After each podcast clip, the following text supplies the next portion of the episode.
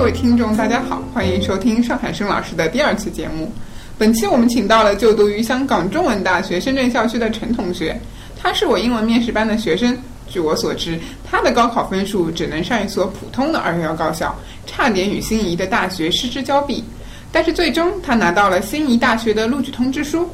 那么他究竟是怎么被理想大学的理想专业录取的呢？以及在中西合璧的港中文深圳校区读大学到底是怎么样的一个体验呢？要报考这一类大学该怎么做准备？今天非常高兴陈同学能在圣诞回乡之际为大家分享自己升学路上的故事以及在港中深读书的体验。进门来给大家打个招呼吧。Hello，大家好，我是陈继萌，毕业于上师大附中，二零一八年高考考入香港中文大学深圳校区，学习翻译专业。步入大学生活，肯定和原来在父母身边读书有很不一样的感受。那我们先来谈谈你的洋气大学吧。嗯，关于这所大学啊，因为它不在上海，那么你当时择校的时候是从哪里听说这所学校的？啊，为什么考虑这所学校？啊，当时这个心仪的大学还有哪些呢？第一次听说这所学校，是因为我们大学在我的高中发了几个宣传手册。然后我就知道了这所大学。呃，之所以是想要深入了解这个学校呢，首先是因为它有港中大的一个背景，因为我家里包括我自己对香港这些大学信任度是很高的。一方面是因为它在国际上的排名很靠很靠前，还有一方面的原因呢，是因为它有一个很好的英语教育的一个环境，所以感觉上是能够给人带来更好的一个呃接受高等教育的一个地方。啊，所以我们这里可以听到你们家是蛮青睐有国际化教育环境的学校，以及本身呃英语教学为特色的大学。那么当时除了像这个港中大，你还考虑过别的学校吗？呃，有啊。其实，在看到这个港中生之前，呃，我是不太考虑这种中外合作办学的大学的。然后我个人的话是呃文科方面比较好一点。然后是想学习语文语语言专业，然后除了语言的话，就想学新闻嘛，感觉跟自己的个性可能比较符合。然后所以当时就会呃首选是一些语言院校，像什么上外北外啊、北语北二外这些这些语言院校。啊，所以我们看到陈同学在择校的时候还是嗯挺专注的啊，他会从他自己的特长出发去选择和他本身个性特长相匹配的这些学校。啊，刚才有一个小问题，哎，你一开始说不太愿意考虑中外合作大学，那是什么原因？哎，让你觉得这所中外合作大学是我考虑的？那么其他的中外合作大学，你有没有考虑过呢？呃，主要是因为学费太贵了，就是这这类大学，呃，动辄就是十几万。然后我看了我们这个学校的话，它是九万五，我觉得好像还可以接受，而且。啊，也是在日后对他慢慢的一些了解的过程当中，然后逐渐建立建立起对他的一个信心。呃，我包括我的家里也觉得啊，花这个九万五去接受这样的一个教育是很值的。那么这所学校作为你的备选项之一啊，你觉得，嗯，你当时觉得自己有多大把握可以考上去呢？呃，在高考分数没出来之前，我感觉有百分之六十的把握。然而，在高考分数出来之后，我感觉只有百分之三十的把握，因为大家也知道我的这个分数嘛。一方面就是因为自己的高考分数的确不高，然后对于高考之后学校举办的综合评价的分数就造成了很大的压力。还有一方面呢，就是我也是不知道这个综合评价它到底会考什么，然后所以整个信心会有点不足。啊，所以说，其实这算是你最后一根救命稻草哈。嗯，也不是觉得特别有把握，是吧？嗯，那在这样的一个情况下啊，嗯，你除了一边准备港中大深圳校区的面试，一边你还会啊做其他的准备吗？呃，基本上就是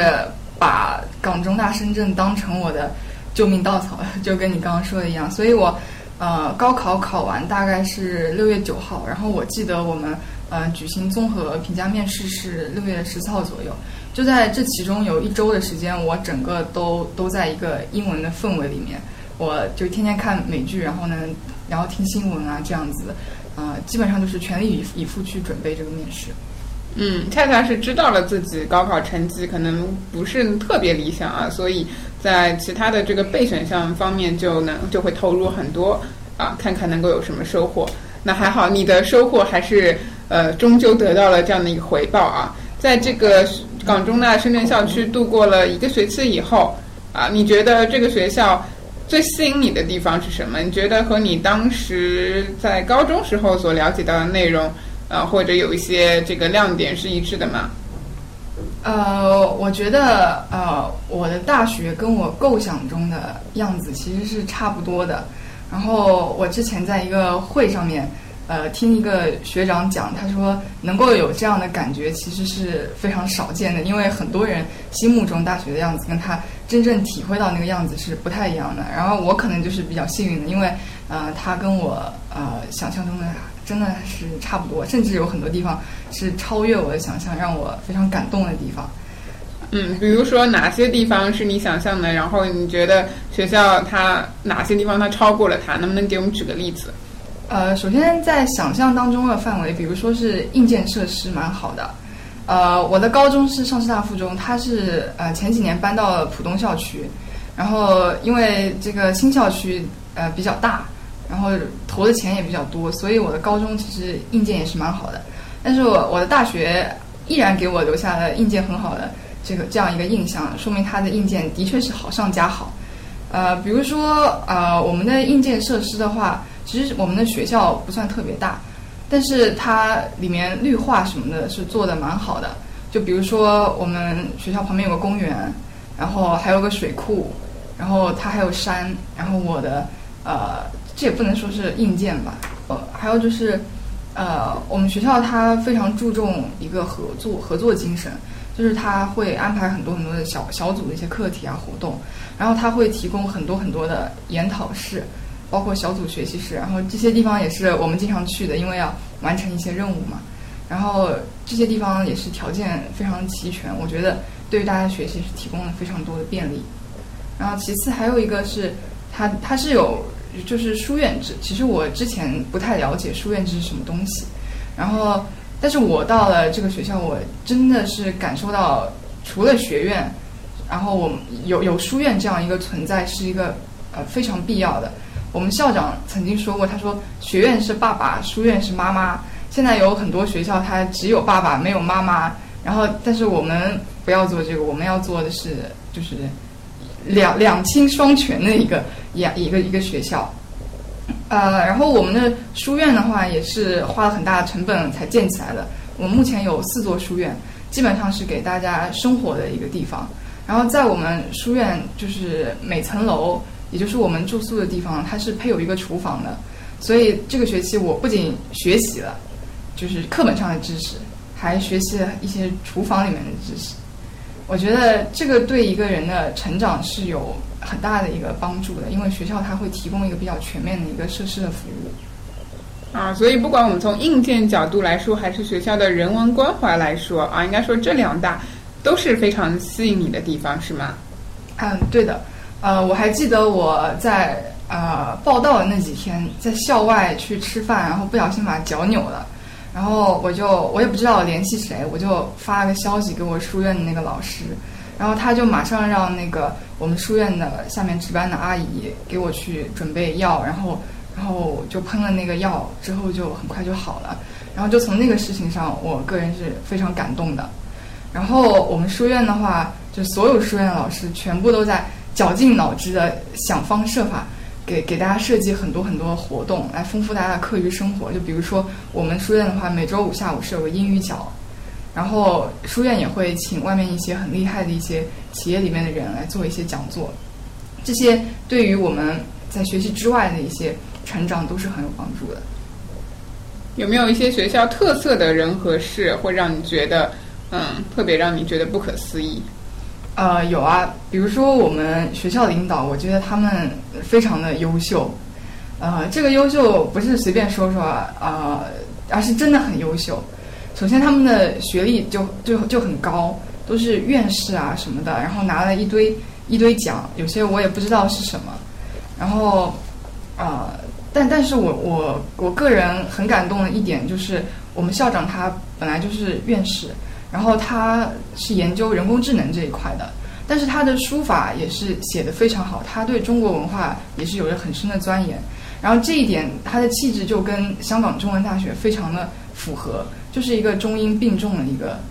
一个一个存在。然后他的存在也是相当于是每个人心中的一个模范作用吧。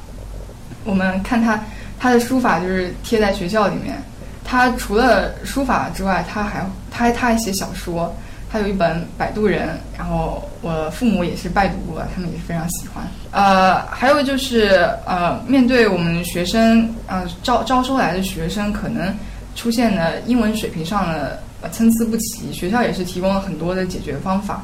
呃，一个是我们书院举办的一个英语角，还有就是呃校领导他们自发的呃组织这种英语的，也是相当于是英语角，然后他会呃发邮件，然后你可以选择去报名，然后我们校长啊、什么副校长啊，包括一些学院的院长啊，都是亲自带了很多学生，然后每周在他们的他们办公室或者是学校的什么地方，就大家用英语来交流。就是我觉得这个学校是非常。呃，非常关照学生，就包括在我们学院里面，就有曾曾经有有一次，就是我们我们副院长把所有学生都召集在一起开会，说你们有什么不满意的，直接跟我们讲。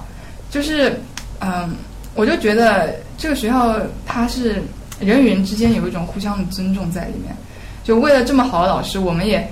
不敢掉以轻心，就是觉得不好好学习都是对不起他们。可以感受到这所学校人文关怀是非常浓厚的。对，而且我们师生关系也是非常的亲密。像我们的社会学老师，虽然我个人觉得社会学这门课可能不太适合我，但是我们老师他非常好，他会给每一个组安排一个就是 office hour，就是每个组可以就用那个时间去找他，然后他亲自跟我们讲啊、你们这个课题可以怎么怎么做，怎么写，然后我们也是在跟他交流中，然后获得了很多新的知识，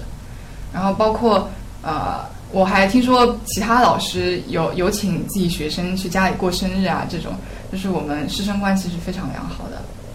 嗯，师生关系很良好。那你们师兄师姐，这个和你们下面师弟师妹关系怎么样啊？呃，我们关系也蛮好，就是我们学校它有一个就是 mentor 组的一个活动，就是高年级的两位学生带低年级的大概是五六位学生，然后大家会一起举办活动，然后学长学姐也会给我们传授一些经验。然后我们学校的社团活动也是非常丰富，就是呃，大家有有我听到有些人说，包括我高中时候也觉得，就是有些水社啊或者是什么，但是在我们学校基本上没有这些情况的存在。就我加入的那个社团，呃，就是呃，我首先就是被他们的一个热情所感染，他们呃，就是是一个是一个英语的一个社团，他们在我们新生还没入学前那个暑假就已经在线上举行很多很多的活动，就比如说每周一次的一个线上的 free talking，然后之后开学之后，我也是积极的加入到这个 free talking 的这个小组里面去，然后我首先我是带了有十位同学，大家每周一起呃，大家 free talking 一下。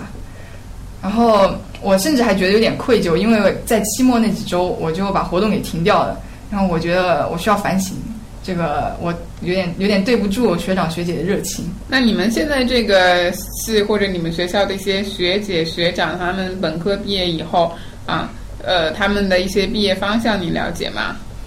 呃，因为我们学校它比较新嘛，然后目前只是有第一届毕业生，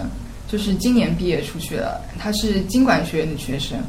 然后基本上是出国深造的占大多数，然后留在当地就业的也是有有一些，呃，基本上是国内考研的话就很少了，因为我们学的这些课程啊，就是不太跟体制内的大学呃接轨的那种，它还是比较偏向国际化那种。就今今年我在网上偶然认识一个大四的学姐，她是经管学院的，她是明年即将毕业，然后会成为我们学校第二届毕业生。然后她是就是今年的暑假去实习，然后现在已经是被大华银行给录用了。他就是决定先工作，然后再决定是否出国深造。呃，所以说呃有各种可能性了。然后今年的话，我们学校理工学院即将拥有第一届毕业生，然后明年的话是人文学院即将拥有第一届毕业生。所以明年你直系师兄师姐去哪里，呃，就很快要揭晓了，是吗？呃，对，你们会经常交流自己的想法吗？比如说会了解他们现在在做什么，未来打算做什么吗？呃，的确是有这样一个平台，比如像微信群啊，或者是什么。然后，呃，学长学姐给我们的建议就是一步一步的走好，因为我们学校每一步都会给我们一些各种各样的资源。然后我们大一的话，啊，可能还是以适应就是新的一个环境为主。然后到大二什么才开始去思考一下，思考一些这样的事情。好，那既然学长学姐啊啊，既然学校给到你很多这个一步一步每年的规划都很清晰哦，那我们就你就读的这个专业来谈谈。嗯，作为翻译专业的学生，那我们知道这个专业其实它是偏这个文学门类下面的。呃，那么在港中生读书啊，这个学校对于这样的一个专业，它的一个培养模式，你了解吗？呃，据我所知的话。呃，我们翻译专业就是每一个专业都会有要都都会学习学校核心课程、学院核心课程以及它的专业选修和专业必修课。呃，那么学校核心课程呢，就是中文、英文和体育课。这个跟体制内高校不太一样，因为大家知道，呃，体制内高校还会有什么三大套啊什么的那那那些东西。然后我们的话是不用学，就是中文、英文和体育。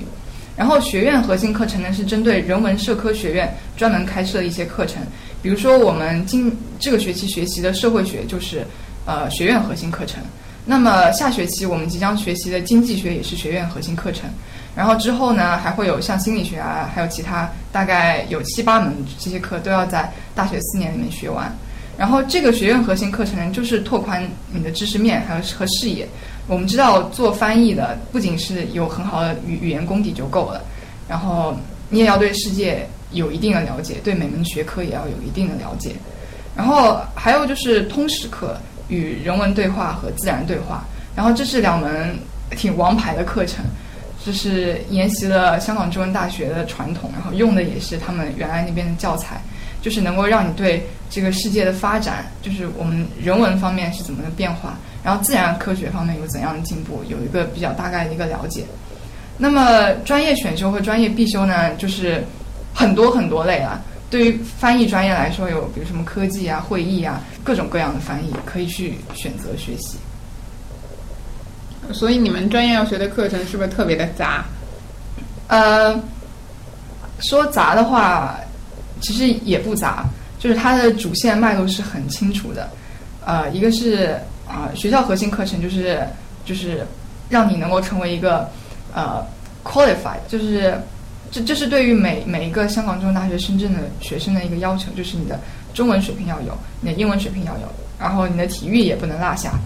然后学院核心课程的话，主要就是拓宽你的视野。那么专业核心课程的话，就是让你啊让让你能够在翻译的路上打下更好的基础。啊，所以我们理解下来就是，嗯，最最基本的一些能力，我们说像工具一样的能力，那中文、英文这个肯定是必备的。那体育的话，作为你未来要去深造、要去工作呢，你必须要有比较良好的体魄，才能够继续深入。那然后呢，我们说有了基础呢，还有他自己专业的一个方向，那就是刚才静门同学分享的一些，呃，可能是英语语言文化啊，或者说是语言功底相关的这一类课程。那除了学校会给你布置的这一些课程以外，啊，你自己还有没有个性化的一些学习的方法来给自己充电呢？呃，我目前的话就是读书，就是读各种书，读杂书。然后我现在呃，因为这这学期就是听了一个我们学院的大牛给我们本科生开的一个翻译史的讲座，然后我觉得我需要给自己补一补古汉语方面的一些知识。因为我发现，就是用古汉语做翻译，它里面有一些很精妙的地方所在，所以我希望自己也具备那个这个能力。然后另外的话，我希望自己呃多研究研究中国历史，还有世界历史。然后就就这两个东西，我觉得是呃怎么说，能够让我成为一个有有文化的一个人。然后此外的话，就是跟着学校的这些学院核心课程，比如社会学啊。经济学、啊心心理学这些课程，我也可以呃多读读老师推荐的这些书目，然后让自己在这方面有更好的一个认识。嗯，真的要学的内容很多。虽然说起来翻译和英语好像非常近，嗯，但其实翻译需要的功底，我们可以看到是非常非常深厚的。那要学这么多课程，你一天是不是从早忙到晚啊？每天大致的一个学习节奏大概是怎么样的？呃，每天基本上啊、我是一个非常注重生活的人，就是我首先我的睡眠是有保障的，然后然后我也会自己去做做饭啊什么的，然后剩下的时间就基本上划给学习，然后我的话就是上课，呃，因为因为我我们学校它其实课少，就就怎么说，有些人说是课少，然后我我理解的话是它的课程设置得比较精炼。就主要都是因为你你知道这这门课是让让你学什么，就不存在水课啊什么的，所以每门课虽然课的数量是少，但是大家都会认真的去应对它。那么我们每天都是有一定的任务量，然后每周也是有一定的任务的。然后我个人的话是完成这这些是完全没有问题，在基本上呃保证睡眠和吃饭这个前提之下，一天大概有几节课？呃，说不定吧。比如说我周一就没有课，但是呃，我想想课多的时候，比如说周二，周二的话我基本上一天都在上课，早上八点半第一节课，然后到晚上呃七点半是最后一节课，然后中间是有有一定的休息时间的，因为课程之间有空档。那么周二相当是就是相比之下是比较累的，呃，不过周二晚上那个课就是 tutorial。呃，我们我们学校它很多课都不仅不仅是有 lecture，lecture 就是大课嘛，大家可能二十几个人，然后多的话就是呃四四四五十个人一起上大课，然后呢还有 tutorial，就是把这些大班拆成小班，然后呢有有老师再去给你进行上课，这样的话就能够学得更多，然后吸收得更好。那每天这个一天如果从早上到晚啊，你晚上还会自己给自己安排自习吗？呃，难说吧。如果说我想睡觉的话，就就去睡觉了。不过如果说有时间的话，我还是会就是看看闲书，呃，也不是说那那种就是乱七八糟的书，就是比较比较有有我我觉得比较有意义的那种书。你的同学呢？你是上海出去啊？我知道上海的孩子一般来说都不太会有刷夜的习惯啊。你你你觉得外地和上海的学生进入大学以后有什么样的呃不同吗？呃，我觉得没什么不同，就是其实我我对于深圳来说，我也是外外地人了，对不对？然后，嗯、可能是我们学校它文化比较包容吧。我觉得，而且而且我们是跟不同专业、不同学院的人在一个寝室，但是大家相处都都蛮好的，而且大家生活也是比较规律，都比较阳光，也没有说那种每天都会玩到四五点，至少我是没有碰到这种人。那这种人应该也是受不了的话，应该。我我其实特别想了解，我们上海学生出去以后，你在全国的这些生源当中，你学习的一个能力，或者在班级当中，你觉得你自己的一个位置，你会觉得哪些地方你是有善有能够优于别人的？那么哪些地方可能在我们读大学后会发现，哎，在这块地方我可能相比全国的学生来说，会有有所欠缺。呃呃，这个我站在一个自身的体验和一个旁观者角度来讲吧，就是我是在翻译专业，所以我感觉上海学生的英语的确会好一些。然后呃，我们班级里就是小的一个课堂，大概是二十个人，然后里面有大概五五名来自上海的学生，就这个占比其实是蛮高的，就可见上海学生的英语是蛮好的。然后我听下来，包括看他们写的东西和我自己讲出来的东西，我感觉上确实是蛮好的。所以上海学生的英语能力应该是毋庸置疑的。然后，如果是在体制内大学学习的话，那么就好好利用这个机会吧。四六级肯定要过，然后我们是没这个要求，那我也要好好利用这个优势。哎，你们刚说你不用考四六级，那么，呃，体制内的这种专四、专八，你们会考吗？呃，有些人可能会去考吧，但是我们学校不强求，因为大家主要还是面向是国国外或者是啊、留在我们本校或者去香港这样一个深造的途径，然后这些是不需要那些证书的，所以呃，只是有需要的同学再去考。在香港或者出国，我是不需要专四、专八或者大学四级、六级。哎，那你们有没有其他的一些，呃，比如说考托福、雅思这些方面，是用这些来证明自己的语言能力吗？呃，对，是是这样的。啊，然后继续刚才上海学生的优势和劣势的方面，呃，有一个就是理科方面可能需要稍微注意一下。呃，我是听到一些同学反映，首先是数学方面，我们是少学了一些东西的，呃，所以说。呃，在大学里面的话，上海学生要注意一下，比如说可以利用暑假这个时间去给自己补一补难度。然后还有是理工专业的学生，因为我们大一其实是不分专业，但是我们人文社科学院是个例外，因为目前只有翻译专业一个专业，所以说我们进来是知道自己的专业的。但是他们在理工学院的学生就是不知道自己的专业，然后他们大一一年的话，不仅要学物理，还要学化学。那么有一些人，他可能是高中的时候选了生物的。然后，因为他选了一门理科，所以还是可以进理工学院。但是他物理化学他没有学过，然后所以这个方面的压力他会比较大一点。那么这个也不是说在我们学校有这个情况。我的高中的室友他是选择了呃物理，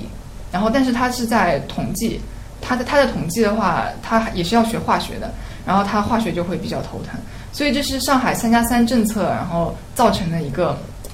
一个困扰吧。所以大家考完试也不要掉以轻心，要看看这个学院这个自己的专业对自己有怎样的一个要求。不管是体制内的大学还是体制外的大学，呃，肯定都希望自己在大学能够学得一帆风顺一点嘛。所以不要掉以轻心了。啊，这个点很重要啊！我们同学往往高考完了以后就可能啊皆大欢喜了。然后开始放松啊，到了大学以后，你会发现那竞争可能依然会非常的激烈，甚至还会给你当头一棒啊。所以静文同学这里提醒的点，大家要去注意。呃，了解大学专业内涵，你可以现在从开始了解，呃，也可以说高考以后再去了解，但是这一步你是一定要去做的啊，也是为了你未来的发展能够更加顺利。那我们总结一下，前面谈了嗯这么多课程。啊，包括你自己对翻译专业自己想要去弥补的这些能力，或者说想要提升的能力，啊，你觉得读这个专业，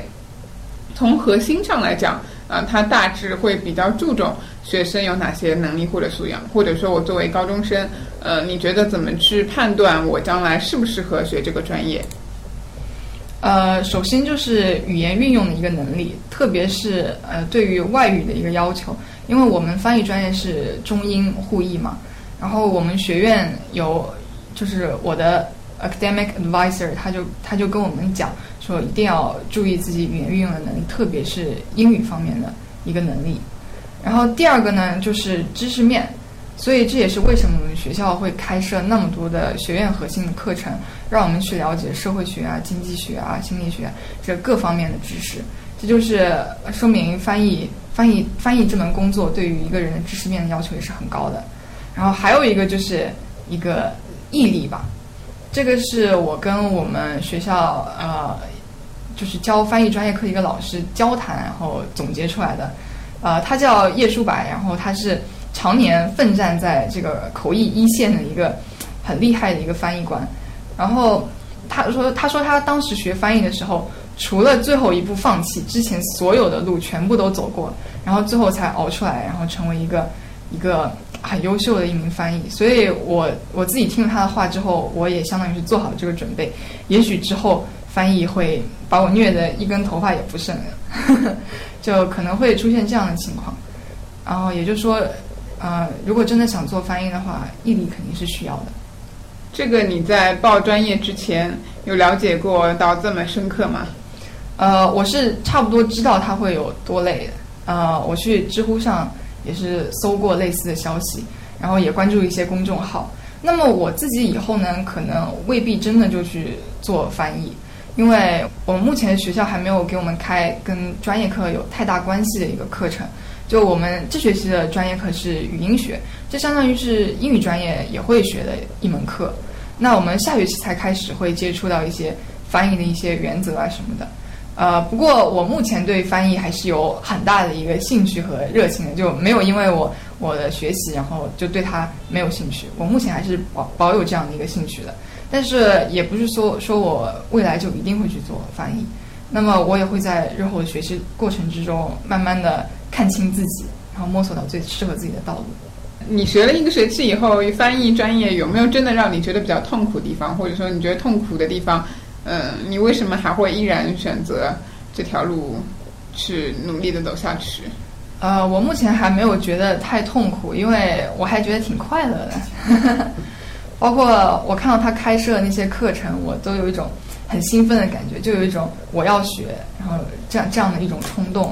就目前还没有这种厌学的情绪，我觉得应该也不会的。嗯，为什么哪怕在别人眼里看起来挺辛苦的，要读这么多课啊，要可能你的写作量、你的阅读量都是别人的好几倍，然而你自己依然不觉得辛苦，觉得很快乐呢？我觉得，嗯。我觉得人活在这个世界上，我们作为一个世界的公民，啊，我们就有义务去了解这个世界。那么翻译它其实是一个很好的一个途径，让我去了解外面这个世界。我我在这个路上，我可以了解社会学，我可以了解经济学，我也可以了解政治学，也可以了解心理学，就可以了解这些很多很多东西，就让我觉得像是麦哲伦出海了一样，有那种。探索未知的一种兴奋的感觉，所以我不觉得这是一种一种辛苦。对，我不觉得这是一种辛苦，我反而觉得这是我在完成自己的一种责任，然后也是感觉非常的骄傲。所以你自己的一个呃个性就是喜欢去探索。嗯，可以这样说。嗯，所以当时报志愿的时候，你报的也都是这种能够呃让你学到很多这种人文知识的这样专业，可以这么理解吗？呃，对，可以可以这样说。呃，其实我有想到我们校长说过一句话，就是这个世界其实不分什么文科理科。就比如说你说这个桌子，有些人说它是硬的，然后有些人说它是呃冷的，然后你不能说它只是硬的，但不不承认它是冷的，然后也不能说它只是冷的，但但不承认它是硬的。其实它是又冷又硬的。这就是每一门学科，它其实都是在。呃，给都都是在在增加一种理解这个世界的一个角度吧，所以我觉得无论是学什么专业，呃，无论是学什么专业，都是一个蛮伟大的，啊，很很让人感到骄傲的一件事情，因为你在钻研这个世界，你在了解这个世界，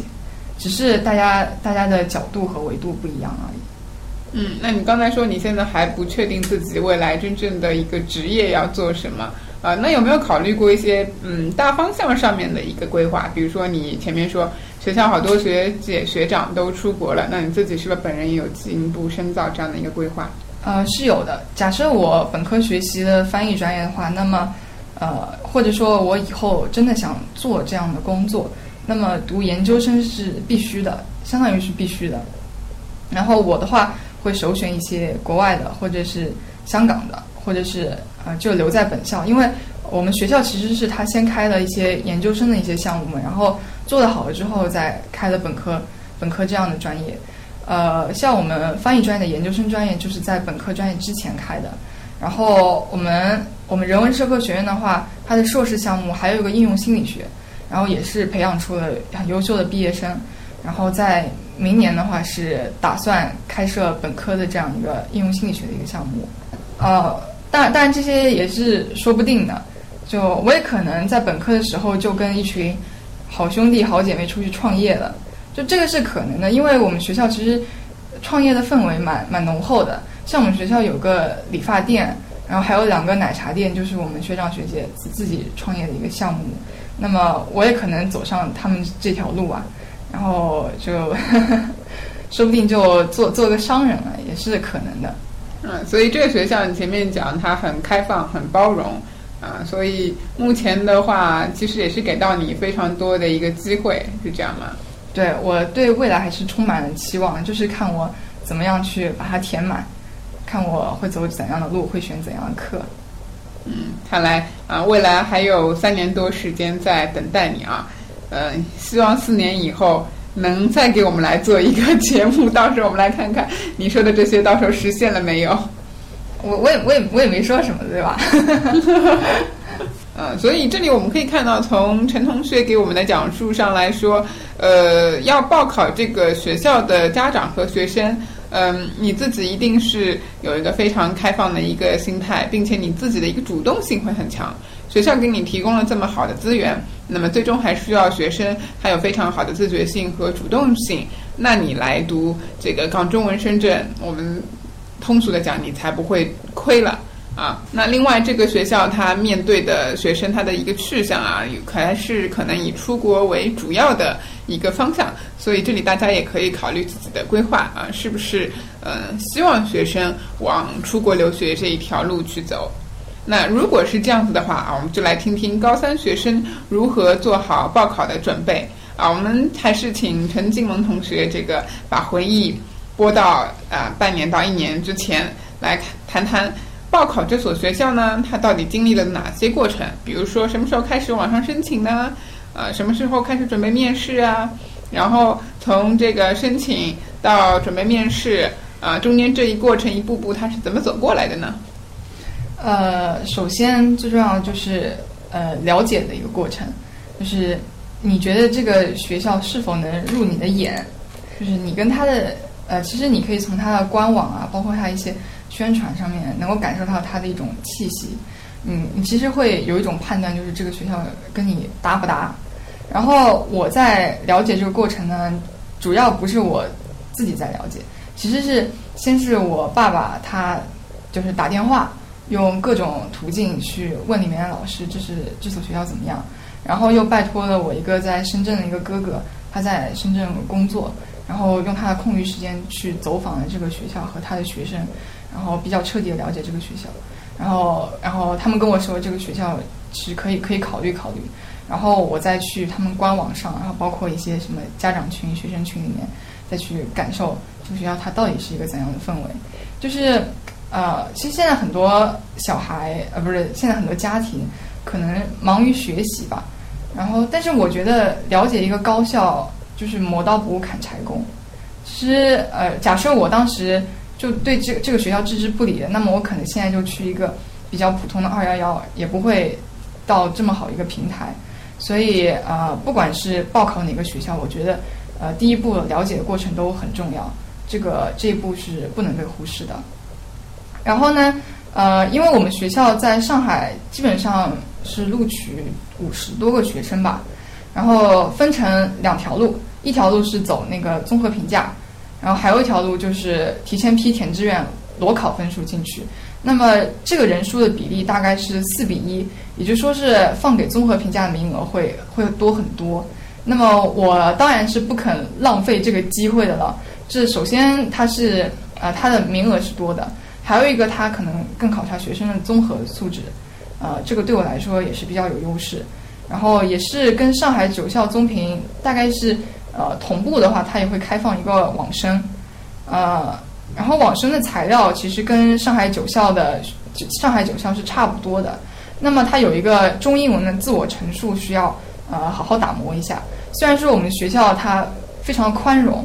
基本上，呃，投投了你的简历，就是你网申成功了，他就会给你这个机会去面试，然后不要有太大的污点就好。但是这个自我陈述还是需要好好打磨的。然后它有比较严格的字数限制，呃，我个人觉得是不要抄，就是呃，学校让你做什么你就呃好好做什么。呃，我们的校训叫博文约礼嘛，所以你做事情也要合乎规范，所以就不用搞得太花哨。呃，把它就各项要求把它完成就好。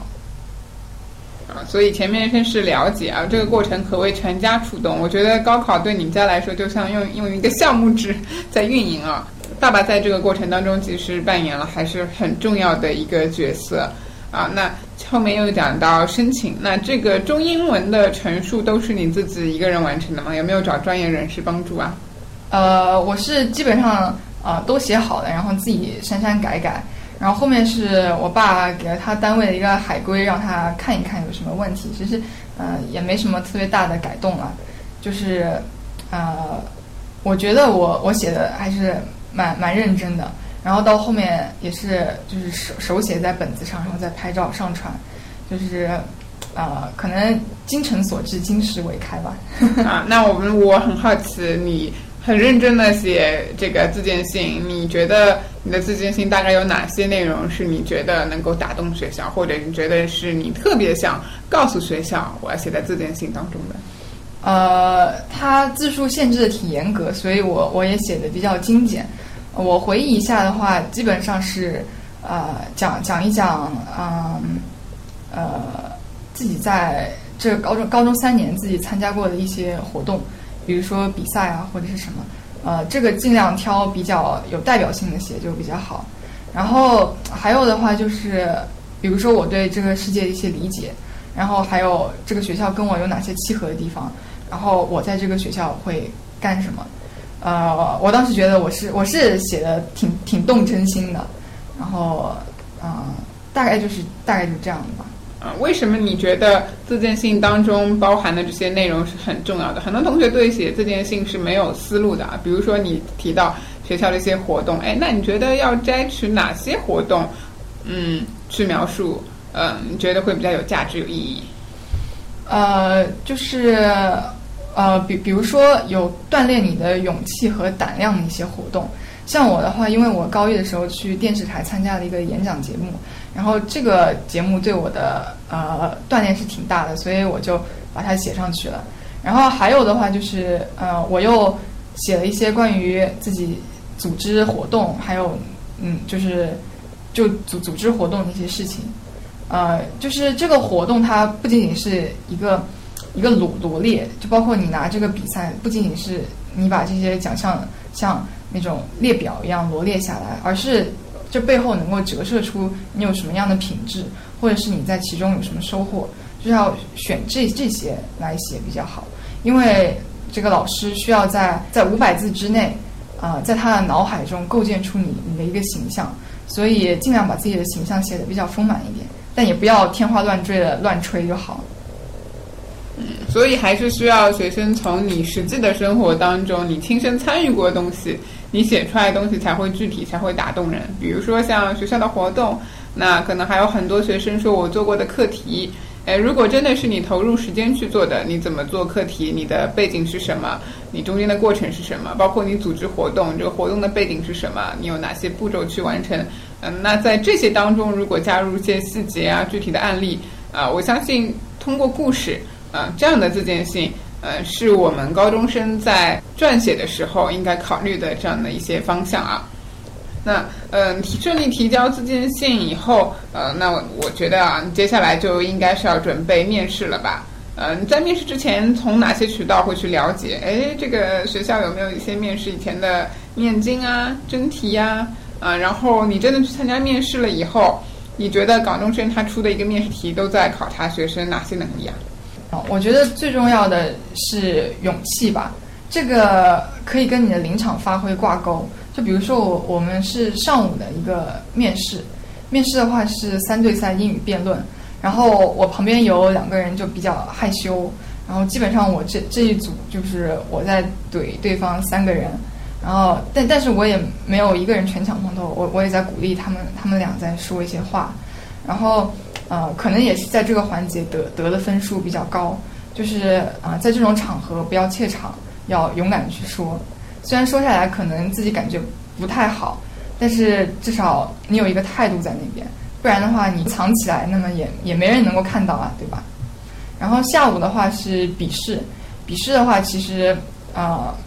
题目不算简单，它有一个呃中文作文。然后还有一个英文作文，然后还有分析题。那这个分析题可能会跟一些不仅是考察英英语的能力，可能还会考察你一些工科方面一些能力。这种东西就是比较难储备。所以说，呃，你要说这个港中港中生他呃看重学生哪些能力，我也不知道。可能就是真的是综合素质，是一个像黑色线团揉起来的一个东西。然后呢，它这个题目也是比较刁钻，但是。呃，我觉得勇气是一个非常重要的东西，就是不管他给我什么刁钻东西，我尽量做到最好。那这样子我就没有遗憾了。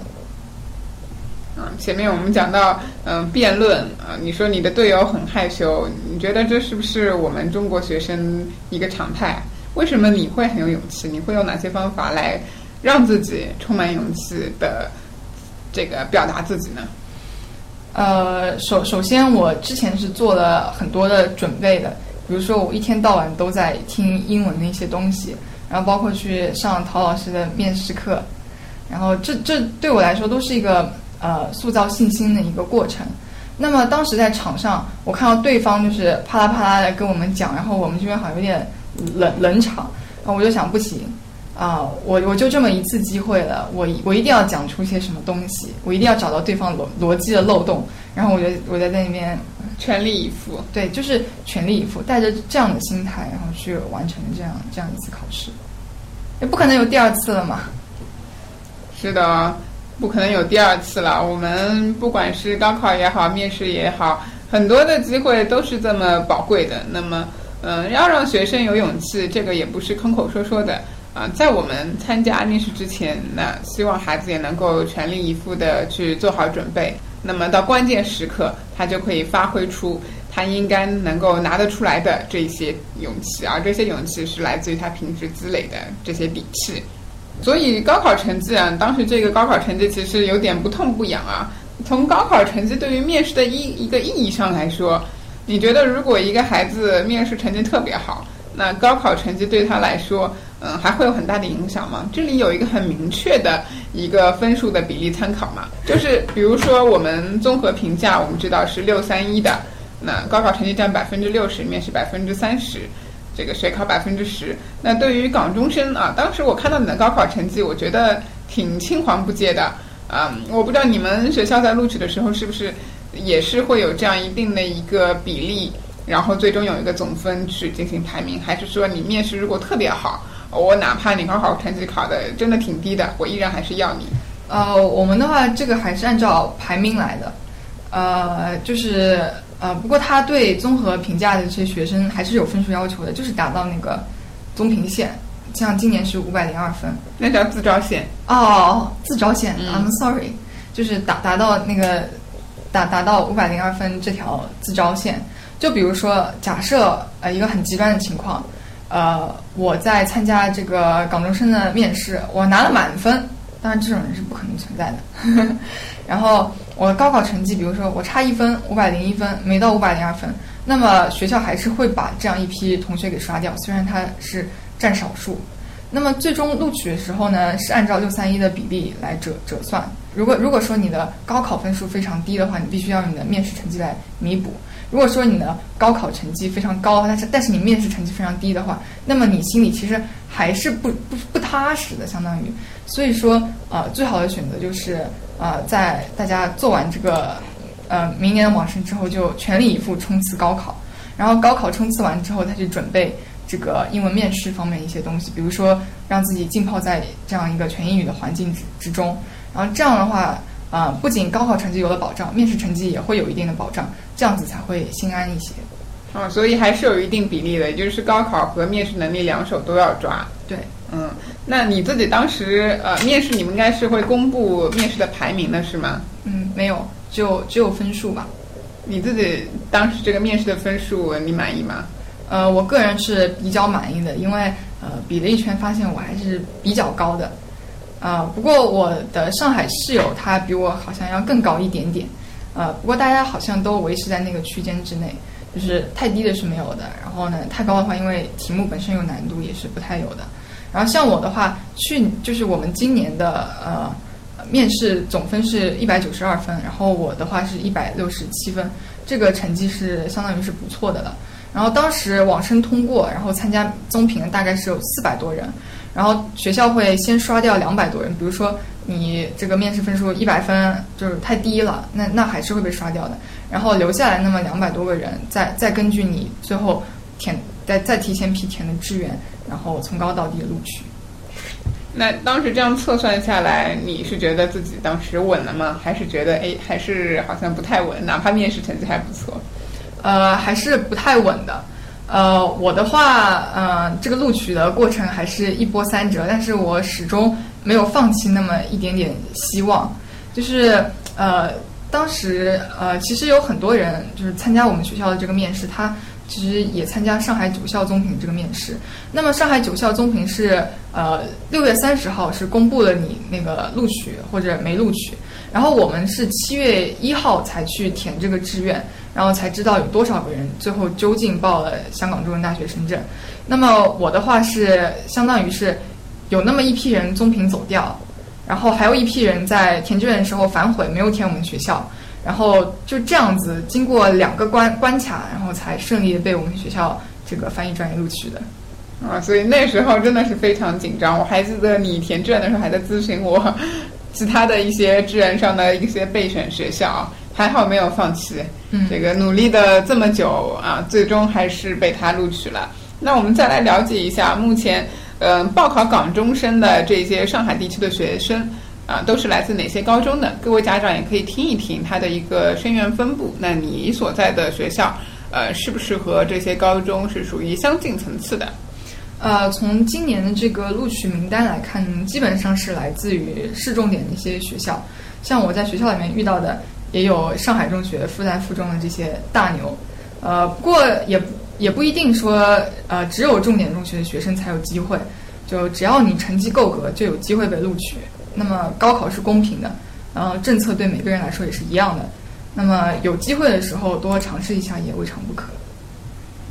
所以关键还是要判断你自己适不适合这个学校。如果适合的、匹配的、契合的，那我相信你至少在前面这些关卡，呃，都不会太大问题。在面试的时候啊，反而可能是发挥你优势的这样的一个地方啊。所以前面我们综合了很多的内容，大家可以听到这个学校的一个氛围也好，它对于人才的培养也好，啊都是非常综合的。不光只是说我要学专业技能层面的，那它在人文方面的一个要求同样也是很高的。那未来的一个规划，嗯，它也是非常宽口径的，啊，这个就看自己家长来判断啊，到底是否合适了。前面你其实罗列了一些语言类啊、传媒类的学校。哎，那从专业的一个角度来说，我除了报翻译专业，呃，那我还有没有相近的专业？嗯，同样也是适合呃语言能力突出的学生去报考。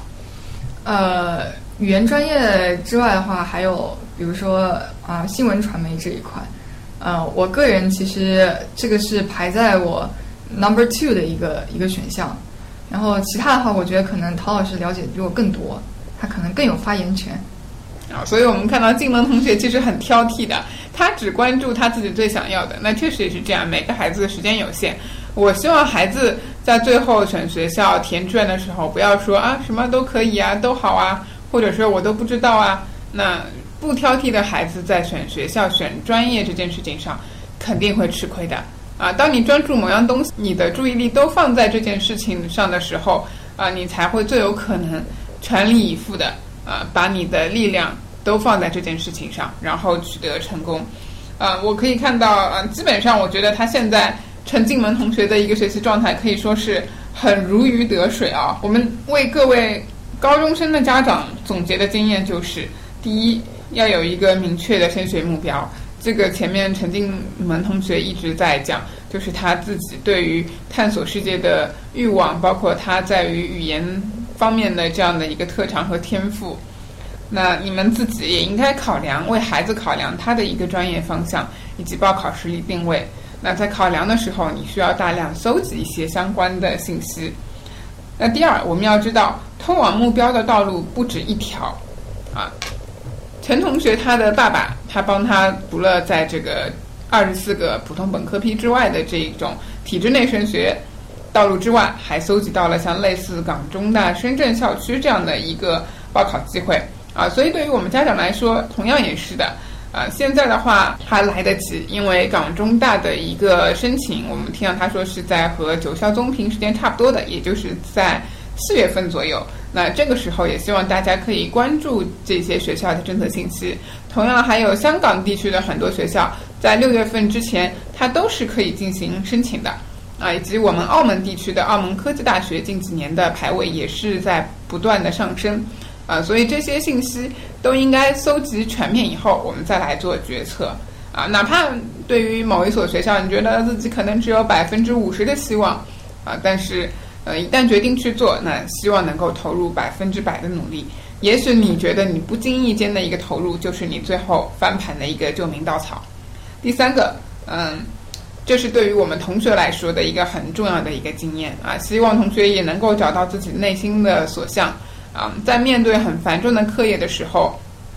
能够驱使你继续不断孜孜以求的去学习的，只有是你内心的那样的一个梦想啊！不用别人来逼你学习，你自己就会知道自己是时间非常宝贵啊，没有多少时间再可以值得你去浪费，特别是站在这样的一个人生的十字路口。你进了什么样的大学，那可能会是完全不同的一个人生轨迹。希望大家加油！在距离高考还有半年的时候啊，应该说现在的时候是 the darkest night，但是未来你会迎接到 the brightest light。非常感谢静门同学的分享，也希望收听节目的你可以帮我们分享给更多需要的人。如果还想了解更多升学资讯，欢迎关注微信公众号“升学家长会”，生是生花的生哦。我们下期再见，拜拜，拜拜。